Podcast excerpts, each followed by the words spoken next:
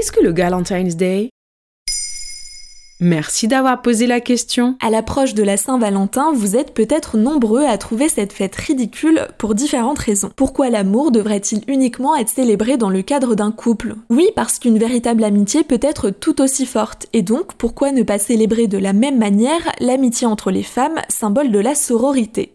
Cette fête existe bien, c'est le Galentine's Day, célébré le 13 février. Une fête anglo-saxonne, puisqu'en anglais, le terme gal, issu de l'argot, signifie fille. Et comment a été inventée cette célébration? On la doit à Leslie Knope, l'héroïne de la sitcom américaine Parks and Recreation. Dans la saison 2, diffusée en 2010, son personnage, joué par Amy Poehler, décide d'organiser un brunch le 13 février en réunissant toutes ses meilleures amies, collègues de travail et sa mère. Un jour avant la Saint-Valentin, elle profite des femmes de sa vie, qu'elle soit célibataire ou en couple. Et il se passe quoi exactement à Galentine's Day? Dans Parks and Rec, face caméra, c'est Leslie Knope elle-même qui explique ce qu'est Galentine's Day, qu'elle décrit simplement comme le meilleur jour de l'année. Tous les 13 février, mes copines et moi laissons nos petits amis et maris à la maison et nous allons prendre un brunch ensemble. Les femmes célèbrent les femmes. Cette séquence, qui se trouve au début de l'épisode 16 de la saison 2, intitulée Amour de jeunesse en français et Galentine's Day en anglais, est tout simplement l'un des meilleurs moments de la série, où Leslie, comme à son habitude, ne laisse aucun détail au hasard. Elle offre des cadeaux personnalisés à toutes les femmes présentes, dont une dissertation de 5000 signes pour chaque invité, en leur expliquant pourquoi elles sont toutes géniales.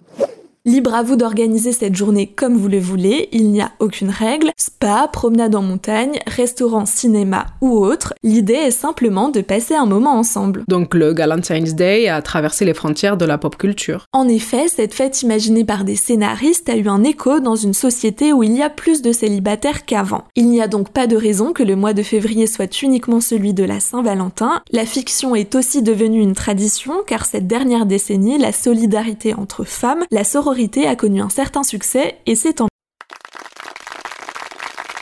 le 13 février peut donc être l'occasion de rappeler à toutes les femmes que vous aimez à quel point elles sont importantes pour vous. Aux États-Unis, chaque année, il est désormais courant de voir des publications sur les réseaux sociaux avec le hashtag Galentine's Day. Il n'y a pas un peu quand même de marketing dans tout ça? Comme pour la Saint-Valentin aux États-Unis, le Galentine's Day n'a pas échappé au marketing. Il est possible de trouver divers accessoires dans les magasins, des cartes et toutes sortes de décorations. Les femmes peuvent bénéficier de réductions dans certains lieux et des sites ont même des rubriques entièrement dédié à Galentine's Day avec des recommandations de sortie ou de cadeaux. Gardons en tête que cette fête qui reste peu connue en France est un moyen de souligner l'importance et les bienfaits de l'amitié entre femmes. Il n'y a jamais assez d'occasions pour le rappeler. Voilà ce qu'est le Galentine's Day. Et depuis le 13 janvier 2022, le podcast Maintenant vous savez est aussi un livre. Alors courez chez votre libraire et découvrez plus de 100 sujets différents pour briller en société. Maintenant, vous savez, un épisode écrit et réalisé par Pauline Weiss. En moins de 3 minutes, nous répondons à votre question. Que voulez-vous savoir? Posez vos questions en commentaire sur les plateformes audio et sur le compte Twitter de Maintenant, vous savez.